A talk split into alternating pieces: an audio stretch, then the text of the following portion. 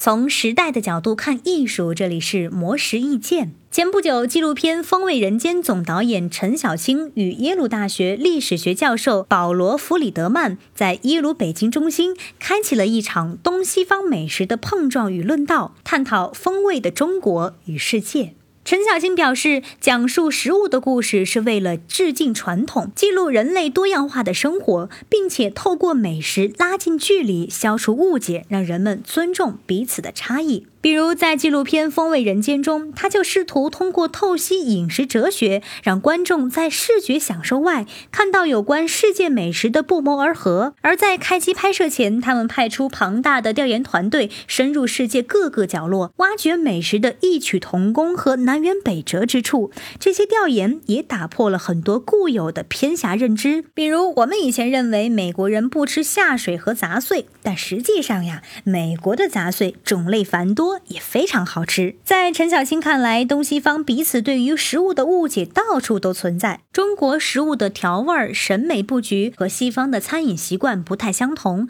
所以要先搭一个桥，让外国人看到中国食物的美好，这样他们才愿意来进一步理解中国美食，享受中国美食在纪录片里的呈现。此外，陈小青也认为，果腹和美食是完全不同的概念，就如同好的纪录片也需要花心。血去打磨一样，满足的不仅仅是口舌之欢，更是一种对传统美食的热忱和尊重。尤其是在今天的世界中，种族和种族、人群与人群之间，因为种种原因相互设置了无数障碍，真正让他们能够融合在一起的最美味的理由，就是美食。要学会让面包代替误解，要美食，不要战争。